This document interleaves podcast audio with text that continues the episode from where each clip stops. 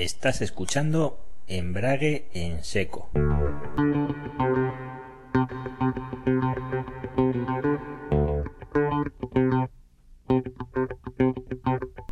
El primer podcast dedicado al mundo de la moto en castellano.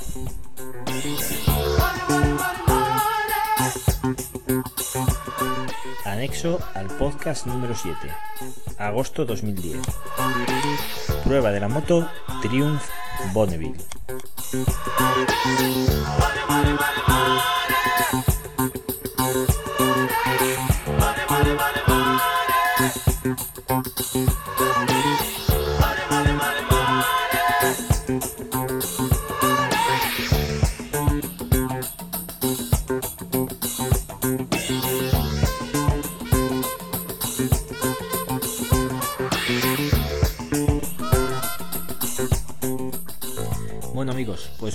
Acabamos de comentar, voy a hablaros un poquito de esta fantástica moto de Triumph, la Triumph Bonneville.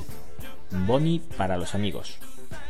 Antes de nada, eh, antes de empezar a hablar de la moto, os diré que, bueno, el, el amor por las clásicas, por las motos clásicas, ya me viene desde antiguo, ¿no?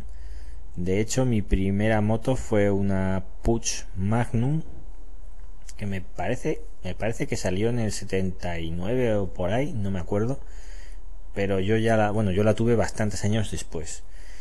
Y siempre me ha gustado. Recuerdo que no sé si es porque era mi primera moto en propiedad, ¿eh?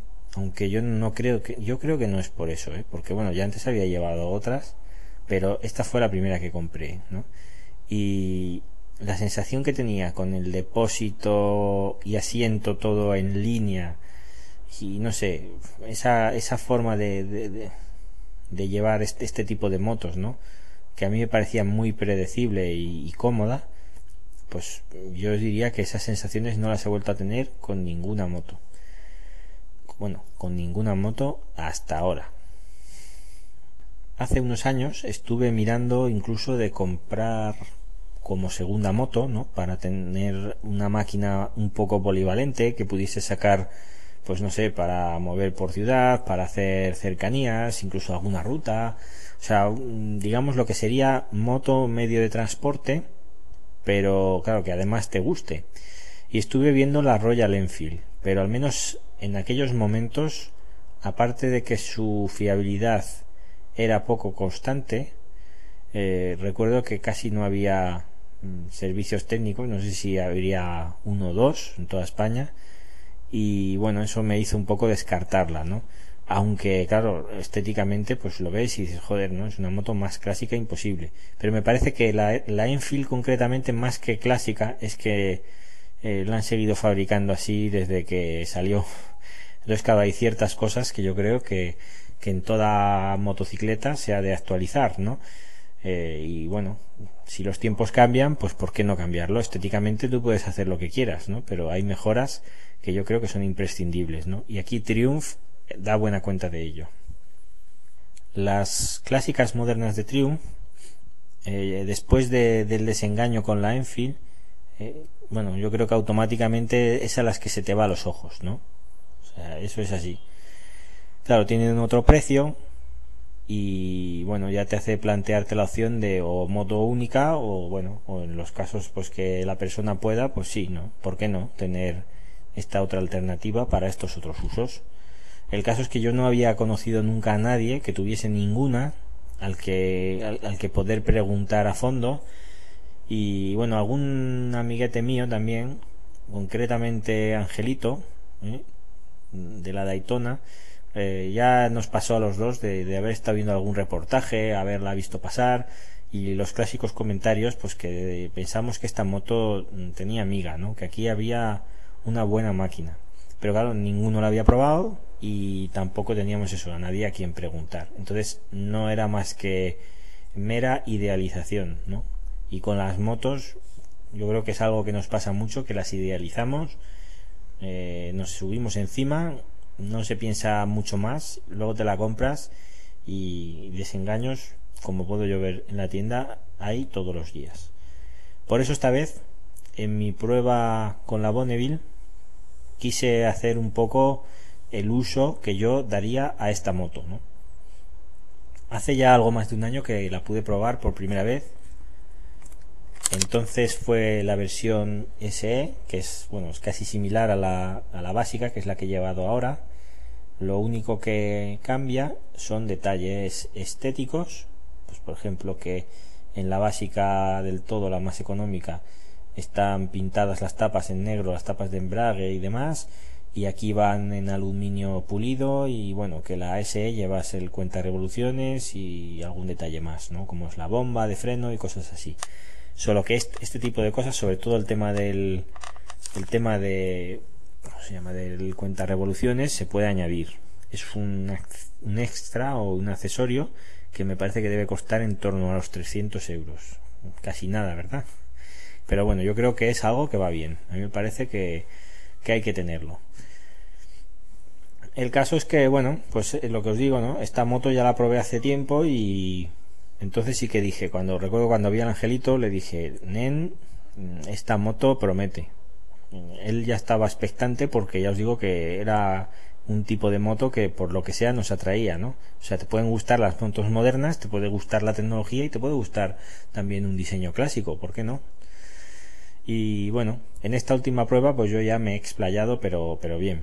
Me la he podido llevar en tres días distintos, no consecutivos, lo cual también creo que es bueno para poderla probar en momentos en los que igual no estás predispuesto a. Y bueno, más o menos he mirado a hacer un poco de todo. La primera prueba, el primer día hice, eh, bueno, ruta ratonera, hice autopista, Hice también ciudad con calor, ahora en verano, o sea, super atascos. Y luego ya después un poco todo uso y, ya el, último día una ruta ya de las fuertecitas. Esa es la que me fui con Alberto, ¿no? Porque quería ver también un poco si eran imaginaciones mías lo que daba de si esta moto o no.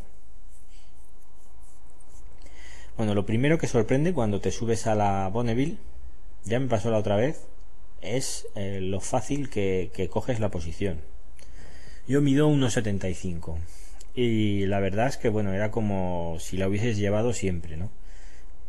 Todo está a mano. Digo todo por decir algo, porque esta moto no tiene casi de nada. Aquí no esperéis ordenadores de a bordo, ni, ni puños calefactables, ni sistemas digitales de nada. Esto es una moto clásica. Lo que pasa es que, bueno, Triumph sí que eh, la hace con toda la calidad de que es posible. Y bueno, lleva en sistema de inyección desde hace un par de años. Me parece que concretamente 2008 se, se puso. 2008 empezó empezaron a meterse los sistemas de inyección. Y bueno, la calidad es una calidad actual, ¿no? Mm, lo único que, como os digo, pues bueno, está hecha de forma que, que los detalles pues se vean de moto de siempre me sorprendió eso, me sorprendió eh, lo ligera que era la horquilla delantera también, parecía la de una bici, lo cual al principio te sorprende porque quizás en una motocarretera esperas algo más de aplomo, pero tiene también sus ventajas, ¿no? Eh, también el tema de, bueno, de lo que era el sonido y, y cómo empujaba.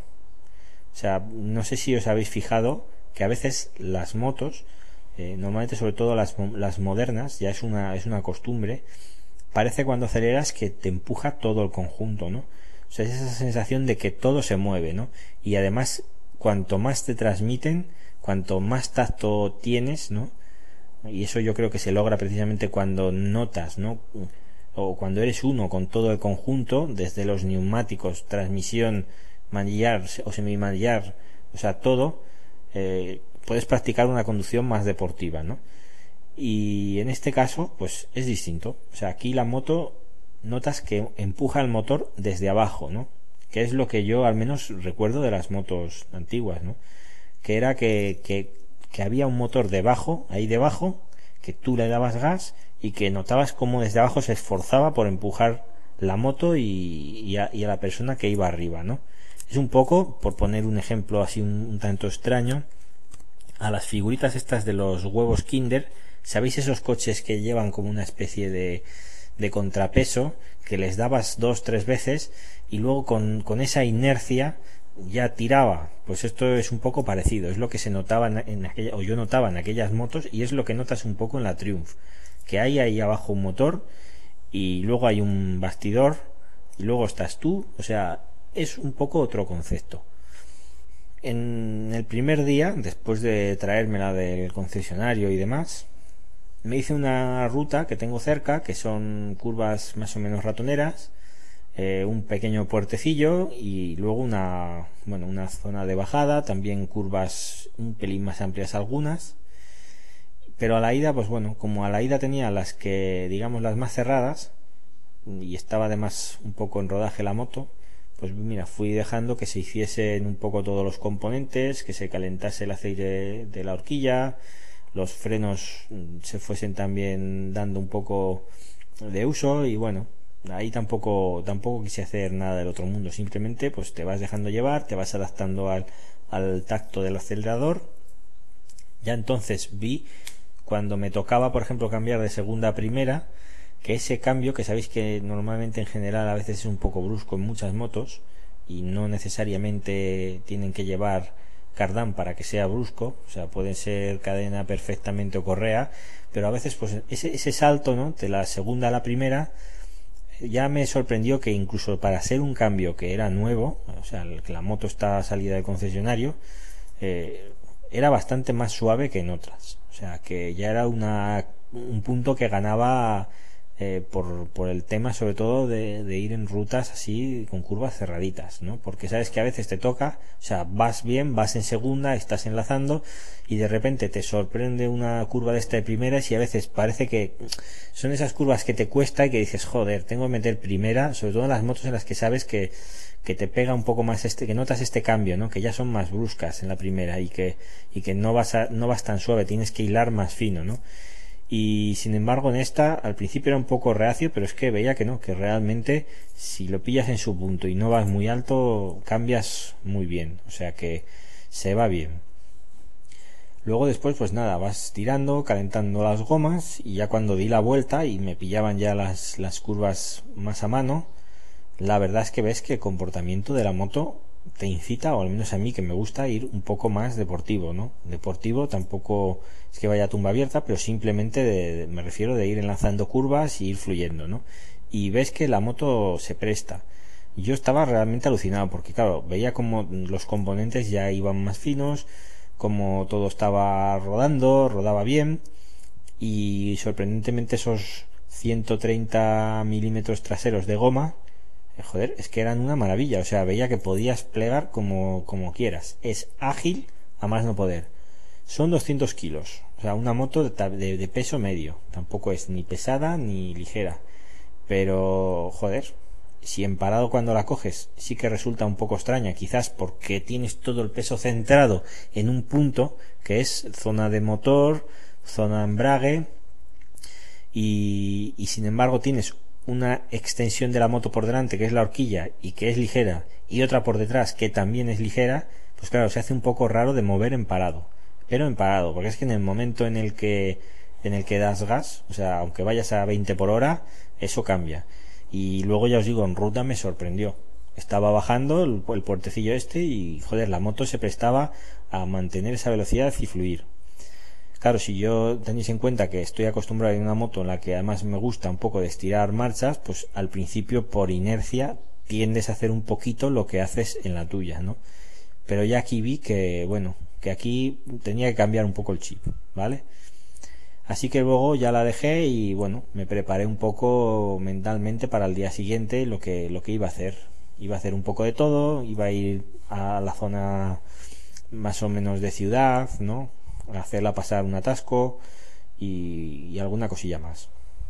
Este segundo día cogí una carreterilla también revirada, así semi montaña, pero ya acaba en la, en la costa, ¿no? Al principio la excursión la hice un poco más larga por probar también ir por otras zonas y es una moto que ves que le gusta devorar kilómetros, o sea que realmente no tienes capacidad para guardar nada no hay ningún sitio. Creo que debajo del asiento, creo, se pueden dejar los papeles, pero no estoy seguro.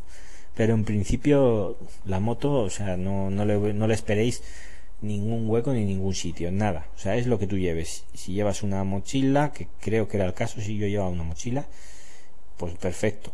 También decir que el asiento, al ser más o menos largo y, plano, pues eh, puedes ponerle detrás algo con un pulpo. Si no llevas acompañante, puedes ir bien. Ya en esta subida, por ejemplo, eh, una de las zonas que cogí eran zonas de estas de que tienen mal grip, que ves que bueno, que está ya muy viejo el asfalto y que no tiene ningún tipo de marca ni señalización. Y sorprendentemente, pues no, no hizo ningún feo el neumático. Lleva unos Metzeler de serie.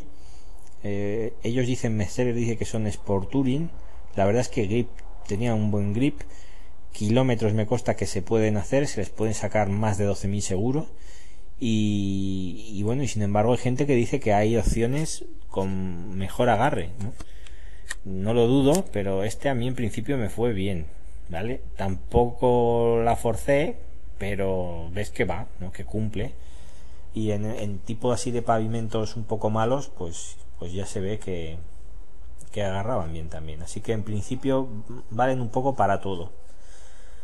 También hice un poco de pruebas, aproveché para usar un poco los frenos, que el trasero bloquea con bastante facilidad, pero lo hace en la parte de abajo, entonces tampoco es algo de lo que uno haya de preocuparse mucho, pero yo sí, sí que recomiendo que al que se compre esta moto, pues al principio haga pruebas a baja velocidad hasta que vea en qué punto puede bloquear, porque bueno, si un día te apetece hacer el macarrilla, pues así lo haces, ¿no? Lo cual con esta moto, pues no deja de sorprender. Si apareces con una Boni, ¿eh? te acercas al grupo de amigos y clavas freno derrapas en el último instante, ¿no? Pues seguro que más de uno le dejarás descompuesto, porque nadie se lo espera de una moto así, pero el trasero clava. No es que clave, ya os digo al principio, tampoco es para preocuparse, pero está bien, ¿no? Conocerlo. El delantero, freno delantero. Y digo freno porque se lo lleva un disco, un disco y una pinza, doble pistón. Eh, la dimensión creo que es 310 milímetros el delantero y hostias, cómo frena. Joder, cómo frena. Es increíble porque viene cierto que tampoco es una moto en la que vayas a ir con una velocidad punta enorme. Su punta son unos 180. Entonces, claro, no vas a parar de dos y pico a 40, ¿no? Pero realmente tienes buen tacto. No llega a ser el de un equipo Brembo, pero es buen tacto. Mejor que muchas de las bombas axiales que hay, todavía hay por ahí incluso que alguna radial. A mí me gustó. Y lo vas hundiendo, ves que es progresivo, pero si necesitas pararla en seco, la paras. Y luego además el tema de, del trasero, hice alguna frenada fuerte de estas de emergencia yendo desde 100 a 0 y cuando clavas clavando el trasero si frenas también con el delantero no llegué a hacerlo bloquear ¿eh? es decir yo creo que la capacidad de frenada usando los dos está bastante bien equilibrada porque yo al menos no lo conseguí. Ah, la moto, eso sí, yo creo que podía haber levantado rueda atrás. Frena muy bien, no necesita más discos. Ahora que el, disco que lleva es el, convencional fijo a la llanta. La Truston sí que trae unos, un disco también, porque también es solo uno, también lo trae flotante, pero esta no, ¿vale? Esta es sencillo. No obstante de decir que es una moto que no gusta de frenar. No es porque, como digo, no frene bien, que frena bien, sino porque lo suyo no es esto de apurar, acelerar, frenar, volver a salir. Yo enseguida me di cuenta de que esta moto era una moto para llevarla y mantener una velocidad. Después de hacer el tramo el tramo este primero y toda esta excursión, bajé a una localidad costera que se llama Playa Daroy, que es bastante conocida aquí en la provincia, y a las 7 de la tarde pues os podéis imaginar 30 grados, toda tope de gente, autobuses, kiris, de todo. Es la clásica situación en la que paras, eh, avanzas medio metro, vuelves a parar, avanzas 10 centímetros, vuelves a parar, avanzas 1, vuelves a parar, ahora ese autobús se mueve, me cuelo, avanzo 10 metros, vuelvo a parar, o sea, en ese plan y hay un bulevar, una avenida que atraviesa toda la o casi toda la, la población. Entonces, toda esa avenida te la puedes encontrar así. Entonces yo pensé que, bueno, para comparar un poco y para el uso que yo buscaba esta moto, que era también un uso un poco de verano y, y así, a ver si realmente esta moto aguantaba bien o cómo de caliente era. He de decir que en estos días he probado, bueno, he llevado ropa de moto, he llevado eh, pantalones vaqueros, he llevado pantalón corto, zapatos bajos, botas, de todo. Y en ningún momento me he quemado. O sea, yo al menos no he tenido ningún problema con, quemarme con las tapas laterales o, o, con el motor, ¿no? Pero sí notas que lógicamente que el calor está debajo. Pues como os digo, ahora en esta población, cuando la atravesé, comprobé que, bueno, dentro de que es un motor que evidentemente saca todo el calor fuera por las aletas y en sí, pues no era tampoco exagerado. O sea, yo la considero una moto fresca. Pues yo creo que en parte el que esta moto sea fresquita se debe a que no lleva el clásico super mega bastidor que hace a las veces de, recolector del calor. ¿eh? Que va absorbiendo todo el calor del motor para que aunque luego el motor vaya un poco más fresco, aún sí que él ahí debajo ¿eh? dando calorcito. Pues no, en este caso el bastidor no recoge nada y es muy poco lo que sube al asiento. Puedo decir que mis partes masculinas llegaron más o menos llegaron bastante bien, ¿eh? bastante decentes a la zona ya más fresquita. Esto es algo importante y chicos ya sabéis vosotros a lo que a lo que me refiero y por qué. Esto es importante, sí. Es una cosa que yo no sé si, si hay algún sistema por ahí que haga que las motos o que los asientos de las motos eh, pudiesen tener refrigeración, pero en algunos casos iría bastante bien. En la Bonneville no le hace falta. La Bonneville va bien. O sea, claro que notas calor, pero no tiene nada que ver con lo que son otras motos, ¿no? Eh, luego el, tema el tema del embrague. El embrague en ningún momento me acordé de que lo estaba manteniendo pues casi todo el rato pulsado. Ahora salgo ahora aprieto ahora suelto. Y es un embrague de sierra o sea es un embrague convencional. La verdad es que fue bastante bien. Y de manejar mm, como es una moto que tampoco es muy ancha aunque la parte de atrás lleve los dos escapes no sobresalen los espejos y yo la veo que es manejable. O sea, gracias a la horquilla, lo que os digo, tiene esta parte buena la horquilla, que es que entre el tráfico de la ciudad, como además vas en una posición baja, es que te mueves por donde quieres sin el más mínimo esfuerzo y en cualquier instante, si necesitas apoyar los pies, estás cerca del suelo. Yo creo que es una de las motos más bajas, de hecho. Y eso nos beneficia un poco pues a la hora de movernos entre el tráfico. A ver, luego el tema de la horquilla, sí, quería comentaros también que el punto este que os he dicho antes, ¿no? que se la ve ligera y quizás algo nerviosa, en carretera, por ejemplo, acelerando ya en, por encima de 100, eh, cuando justo sueltas la mano del puño para coger el embrague y vuelta otra vez al puño, ese instante, pues sí, notas que se mueve un pelín, ¿no? Eh, la trayectoria, no obstante, la mantiene bien, ¿vale? Pero eso se puede minimizar con un amortiguador de dirección. Lo digo porque he estado mirando y he visto que había unos por 200 y pico euros más o menos que fabrican una casa de componentes que hacen sobre todo para estas clásicas y bueno, de precio está bastante bien.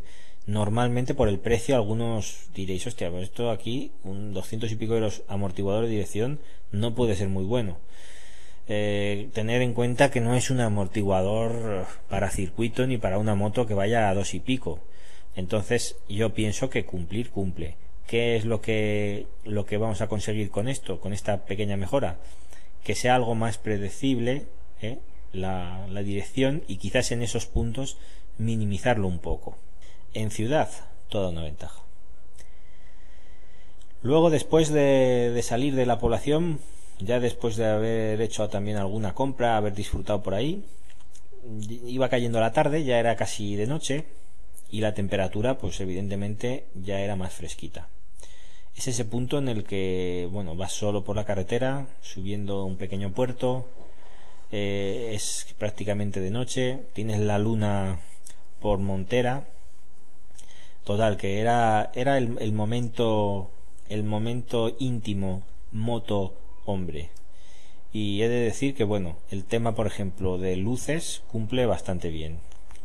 Las cortas son unas luces que delimitan delimitan claramente hasta dónde ves. O sea, no son las clásicas que van perdiendo intensidad y a veces, hostias, no sabes dónde llegan, ¿no? No sabes si, si estás viendo lo que estás viendo es porque lo está alumbrando la moto, porque lo alumbra otro coche o porque no, no, aquí está bien claro, está delimitado el trozo, no es enorme, pero cumple bien. Y en zonas reviradas, yo al menos os puedo decir que pude ir muy rápido, ¿eh? o dentro de lo que veía para la situación, ¿no? O sea, que, que puedes ir bien sin perder ritmo. De hecho, si recordáis, cuando ha comentado Alberto el tema de la Bonneville Fantasma, ¿eh? cuando le pasó eso fue por la noche. ¿eh? O sea que la Bonneville por la noche va bien. Y las largas, excelentes. Alumbran tan bien que yo creo que puedes hasta ir a cazar jabalís. O sea que que perfecto. Es una moto muy palevalente. Si te gusta la caza, ya sabes, ¿eh? un Bonneville.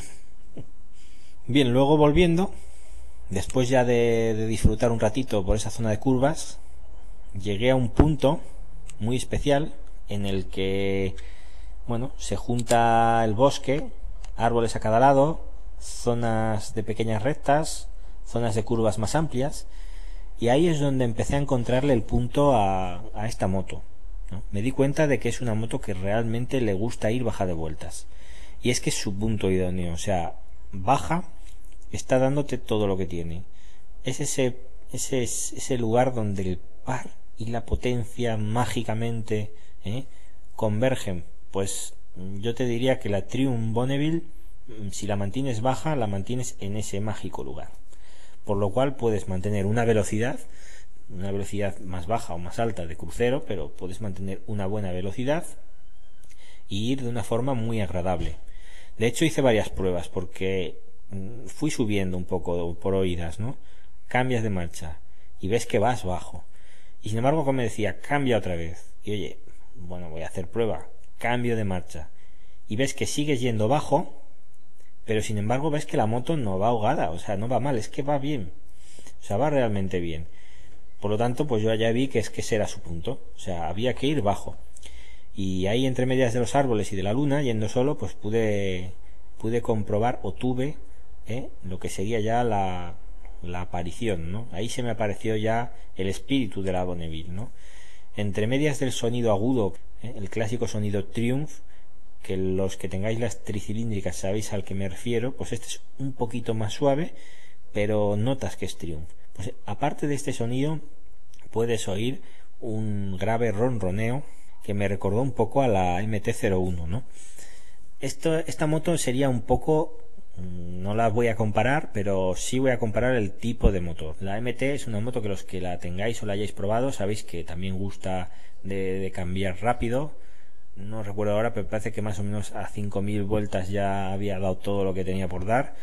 Pues en esta pasa parecido, ¿no? Entonces son motos que ves que vas, que subes, aceleras desde abajo, eh, cambias, vuelves a acelerar, vuelves a cambiar, lo haces rápido y más o menos se mantiene un ronroneo grave, como digo, de fondo, que es eh, el, el, sonido propio, motor, escapes, y que, oye, para los que nos gusta la moto, es una auténtica gozada. Después de este día, guardo la moto y bueno, ya estaba pensando en qué ruta hacer el fin de semana. Para esa ruta, evidentemente, tenía que acompañarme, no podía ser otro, Alberto. Alberto es una persona muy metódica y muy observador, y yo quería ver si realmente era una cosa mía, una, una mala interpretación, se me había ido la cabeza, o yo qué sé. A ver, ¿no? La opinión de otra persona, pues siempre ayuda. Así que quedé con él para hacer una ruta que ya era, digamos, la clásica rompebrazos, ¿no? Muy revirada, curvas muy cerradas y una tras de otra, tras de otra, sin escapatoria posible. Pues nada, total, que recojo a Alberto y comenzamos la ruta.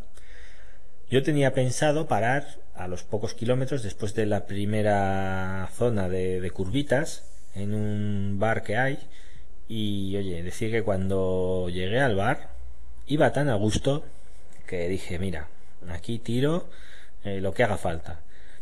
Pasamos la segunda zona o el tramo que ya es bastante revirado, con algún que otro coche, lo cual en esas zonas es difícil de adelantar. De hecho, Alberto hubo alguno que, que le costó un trozo porque es que son zonas que es que no hay, o sea, no hay por dónde, por dónde avanzar. Pues decir que la Bonneville en cualquier trozo, en cualquier trozo, te pasa a lo que sea.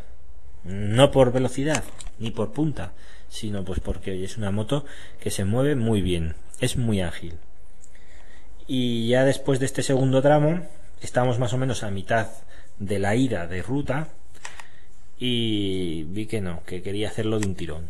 Llevé a rastras al pobre Alberto, que me seguía como podía, a través de, bueno, la interminable zona montañosa, y en ella pude ver pues que la moto como os digo da igual o sea puedes ir en primera después de que lleve ya un buen rato y notas que, que no es tan ruda como otras no que aún conserva algo de suavidad. Puedes trazarlas tranquilamente te puedes apoyar algo en la moto siempre es bueno si son zonas digamos o curvas donde se puede hacer que salgas un poco de la moto y la intentes mantener vertical porque yo creo que no es una moto para para tumbar por sistema, que seguro que también se puede hacer, pero es una moto de mover rápido. Y yo por lo menos no la vi pues para apoyarte, pues evidentemente como en un 180, ¿no? Piensa que si llegas a una zona, por ejemplo, en la que hay gravilla, tienes menos superficie de contacto del neumático y donde con otra igual pisarías con más aplomo, con un 130 pues vas a ir un poquito menos. Entonces yo creo que al principio hasta que te hagas con la moto pues va bien tenerlo en cuenta. Bueno, pues después de esta, de esta ida, de esta zona a la que llegábamos al final, como antes habéis visto en el podcast, hablábamos lo de la, carrera esta de MotoGP, ¿no? Habíamos pensado hacerla un tirón, parar allí, comer algo y luego volver. Pues bueno, cuando llegué yo allá a lo que es al municipio, llegué sin despeinarme, lo cual es algo que se agradece, oye, se agradece ir en moto, disfrutar, eh, ir de curvas encima, eh, y bueno, y, llegar tan fresco. O sea, cuando los demás aparecen, tú aún tienes ganas de más. Pero bueno, ya hicimos una parada. Después, lo que os hemos dicho en el podcast, estuvimos viendo la carrera, grabamos, intentamos grabar un poquito y vuelta para casa. Y a la vuelta fuimos más tranquilos. Y bueno, al llegar ya a la zona de ciudad, decir que vi en un termómetro que marcaba 41 grados. Pues oye, mi sensación térmica era eh, como la de ir en otra moto a 30, a 30 grados, ¿no? O sea, yo la verdad es que eh, me veía bastante bien, bastante decente. Luego además, claro, esa posición y ya os digo, cómo va el motor y esto en cuanto te da algo el aire, eh, ayuda un poco a la transpiración cuando llevas sobre todo, como era el caso, ropa de rejilla. Por lo tanto, a mí me pareció que estaba bastante bien. Que un poco todo es un conjunto de moto en la que puedes encontrar diversos factores que, para mí, por ejemplo, encajan en, la moto ideal de verano para usarla a tope cuando las demás no las usarías pues por calor o por zona de curvas o lo que sea pues eh, con la Bonneville puedes hacerlo puedes hacer eso y puedes hacer más.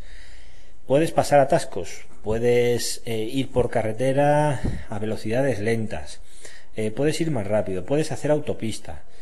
Evidentemente no es una moto para llevar como os digo muy alta si bien es verdad que ya os digo, yendo alta tampoco hace ruidos extraños eh, ni unas vibraciones anormales, para nada, se mantiene muy noble. Y luego el tema de fiabilidad que yo considero que también es alta, ¿no? Si bien por ahí hay algún comentario, se ve que, bueno, en algún modelo o en algún caso concreto, a veces hay que reapretar un poco los tornillos de la culata, parece que sudan un poquillo algunos, no todos, a mí me parece mínimo, porque no, no es, bueno, hay muchas motos que sudan aceite y si con eso se soluciona o con un cambio de junta, pues oye, no, no sé si será, ya os digo, un tema puntual de algunas unidades o no. Yo de esta, tras algo más de mil kilómetros, no le he visto ningún tipo de, de nada, de marca ni de sudado de aceite. Y como os digo, al motor sí que le he hecho perrerías, ¿eh? porque así de nueva, hacerle pasar semejante atasco, ¿eh? yo ya sé que después además me lo decía, cuando paré, le costaba un pelín al motor de arranque, yo veía que decía, hostia, nen, que yo acabo de salir de fábrica. Otra cosa más que se pueden comentar, tema de consumos. No los miré muy a fondo, pero es una moto que, que oscila un poquillo.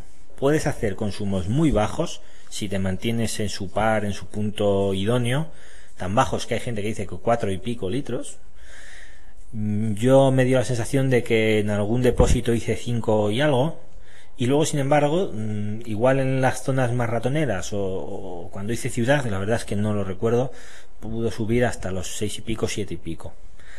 Eh, yo pensaba o había oído que gastaban más, quizás serán las de carburación, pero dentro de estos consumos me parecen razonables. En general yo ya os digo que es una moto que considero que merece la pena probar, que si os gustan las clásicas o queréis una moto muy polivalente con un aire muy retro, a mí me parece ideal. Y concretamente la versión de llantas de 17, las Bonneville básica y SE, es una buena baza por parte de Triumph para coger eh, mercado en gente joven, ¿no? Porque somos muchos los que nos gustan este tipo de diseños. En otros países, como en Estados Unidos, incluso en la propia Inglaterra, he de decir que hay todo un mundo de gente que se dedica pues a perfeccionar o personalizar estas motos, ¿no? O sea, tanto la Bonneville como la Truston o, la T100, ¿no? Son motos que, dejan mucho para que la persona que las compre eh, pueda hacer o deshacer a su gusto. Hasta el punto de que son máquinas que yo diría que no tienen tanto mercado de segunda mano como en otras porque la gente cuando realmente es lo que le gusta, ¿no? Y se las va haciendo un poco a su gusto, luego yo creo que no las vende. Son motos que se quedan ahí en el parking, se quedan en el garaje, porque aunque en ciertos momentos no las uses, pasan a ser algo tuyo. Eso es la ventaja que yo veo a este tipo de motos. Es una moto que perdura en el tiempo y, y que no ha nacido ayer. O sea, ya os digo, llevan desde las Tiger 110 evolucionando no sé si antes, pero bueno, después salieron las, las Bonneville, las del 59, y después, pues bueno, hasta la fecha, ¿no? Ha habido periodos o décadas en las que no, no han hecho nada, como en otras marcas, a veces desaparecen los modelos, y yo creo que eso les da más solera, porque luego vuelven a entrar en el mercado, se benefician de una serie de avances, y hoy ahí están, ¿no? Como es el caso de, de esta Bonneville. Os he hablado un poco de todo lo que son las mejoras a grandes rasgos o lo que a mí me parece partes positivas de la moto, pero también os voy a decir algún detalle que yo creo que, sería mejorable. Aparte de lo del amortiguador de dirección, que yo creo que eso ya no es que, o sea, es más algo personal, que tampoco es que creo que tenga que salir de serie.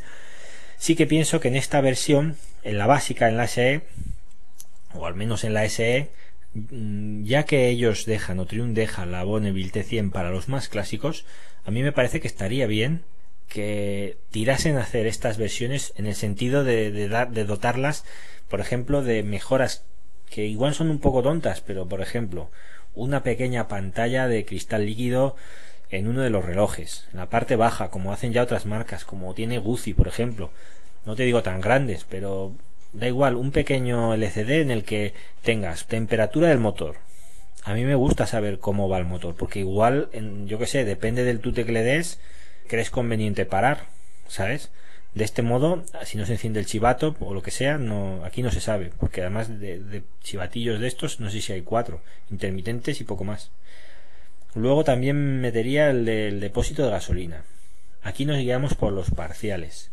¿Vale? Es decir, tú pones el parcial a cero y así sabes más o menos lo que llevas. Pero estaría bien, ¿no? Saber más o menos qué es lo que queda en el depósito. Y ya puestos, ¿eh? ya puestos a poner estos detalles de información, ¿por qué no un indicador de, cambio de, de marcha? Tienes cinco velocidades, a mí me parece que la información pues nunca está de más. Entonces yo es un detalle que creo que podrían mejorar, ¿no? O podrían incorporar en modelos siguientes. No en la T100, que yo se la dejaría todo lo clásica que quieran, pero sí en esta, porque quizás con este tipo de cosas fuesen afinando hacia un tipo de público que quizás cuando ve la moto y ve que no lleva esta serie de detalles en pleno siglo XXI, entonces es cuando dice, hostia, esto no es práctico, aquí algo no me cuadra. Entonces, si no han probado la moto, pues supongo que son clientes que, bueno, que pierdes. Entonces yo esto sí que lo tendría en cuenta. Así que señores de Triumph, si estáis escuchando embrague en seco, ya sabéis. Bueno, y por mi parte, pues nada más. Si tenéis algún tipo de pregunta al respecto, si queréis saber algún detalle, algo que no haya comentado, mm, cualquier cosa, pues ya sabéis, info arroba embraguenseco.com. Podéis preguntar lo que sea y en siguientes podcasts, pues mira, ya lo, ya lo iremos comentando, ¿no? Esto ha sido la prueba de la Boni. A cualquiera de los que hayáis podido valorar esta moto o estéis interesados en ella, si tenéis dudas, de verdad, dejarlas al margen y pillaros una Bonneville. Veréis que realmente es una moto que se disfruta mucho. Bueno, pues nada más. Nada, simplemente muchas gracias por escucharnos. Saludos a todos, que acabéis bien el verano y que disfrutéis mucho la moto. Nos vemos.